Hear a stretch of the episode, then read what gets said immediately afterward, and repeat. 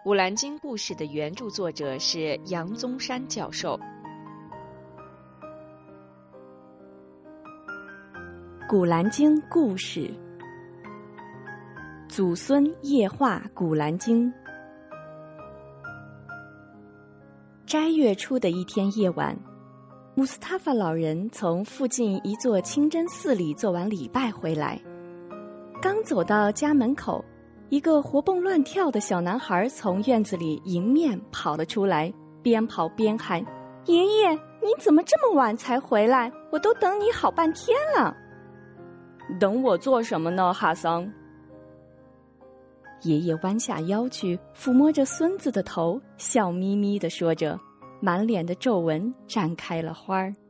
“你早就跟我说过，等到进了斋月。”每天晚上给我讲一段《古兰经》故事，难道您忘了吗？孙子拽着爷爷的袖口，用力摇晃着，说着话的小脸蛋上泛出微红，一副很不高兴的样子。真对不起，惹你不高兴了。不过爷爷并没有忘记啊。那您从今天起就开始给我讲吧。好吧，不过我要先考一考你。爷孙俩手挽着手，边说边走进院内，在茂密的葡萄架下的石凳上坐了下来。你考吧，爷爷。哈桑仰着小脸，等待着爷爷的提问。院内一片寂静，挂满枝头的一串串葡萄似乎也睁大了眼睛。凝望着这一对充满惬意的爷孙，你知道《古兰经》是怎么一回事吗？爷爷开始提问了。我知道，那是一部天经，是安拉在一千四百多年前派遣哲布利勒天使降世给我们穆罕默德圣人的。圣人就是靠他开始在阿拉伯半岛传播伊斯兰教的。我们每一个穆斯林都应该信奉他。哈桑流利的回答着，天真稚嫩的脸上洋溢着自信。穆斯托法老人抑制不住内心的喜悦，双手把孙子搂在怀里，惊讶的问道：“你怎么知道的这样清楚？是谁告诉你的？”是清真寺里的艾哈迈德大叔演讲时说的。哈桑兴奋的回答，俨然一副洋洋得意的神情。爷爷，《古兰经》里是讲了好多好多的大道理吗？艾哈迈德大叔讲过很多，可是我们有的听不懂，有的记不住。哈桑好奇的开始反问爷爷。穆斯塔法咳了几声，清了清嗓子，说道。艾哈迈德大叔说的对，《古兰经》的确是一部安拉降世的天经，全部经文是在穆罕默德圣人传教的二十三年间陆续降下的，全经的内容丰富极了，语言和修辞非常美，是伊斯兰教灿烂文化的最高体现，在阿拉伯文学史上享有崇高的地位。听到这里，哈桑打断爷爷的话，仰着小脸问道：“古兰经是好大好大的一本经吗？里面都讲了一些什么呢？”别着急，我慢慢告诉你。穆斯塔法看到孙子如此认真，非常高兴，亲切而耐心的回答道：“古兰经原来是分散的。”后来，经过穆罕默德圣人的学生们收集、保存和整理，才成为今天我们看到的样子。全经分为三十本，一百一十四章，六千六百一十六余节，是伊斯兰教最根本的立法依据。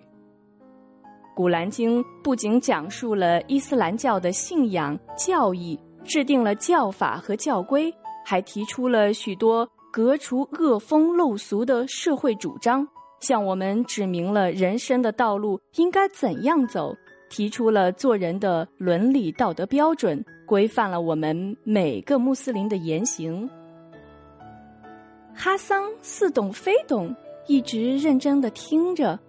可是爷爷怎么不提《古兰经》中的故事呢？想到这里，就打断爷爷的话，问道：“《古兰经》中不是有好多好多的故事吗？你怎么没有说呢？”穆斯塔法开心的笑了，摸着孙子的头说道：“想听故事了？告诉你，《古兰经》中的故事可多了。”有关于古代各位先知的故事，还有一些美丽的传说。这类经文约有一千五百多节，是《古兰经》的重要组成部分。故事的内容和情节虽然不同，但是绝大部分讲的都是善与恶、美与丑、好人与坏人之间的斗争，说明的道理都是一样的，那就是正义终将战胜邪恶。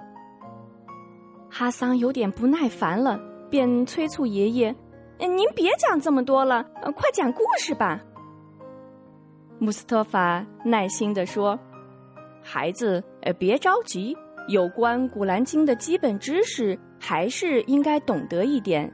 我问你，你知道《古兰经》里为什么要讲那么多的故事吗？”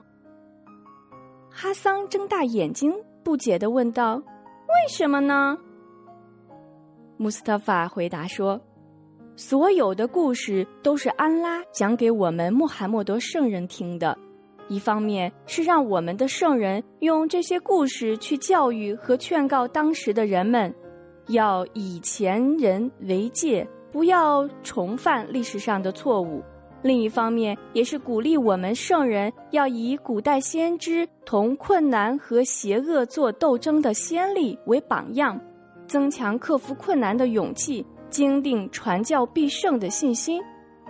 穆斯托法喘了一口气，接着说道：“听故事不单纯是为了好玩，而是要从中受到教育，获得启迪。”哈桑若有所悟的接过话说：“阿里老师教给我们的一句话‘寓教于乐’，就是这个意思吗？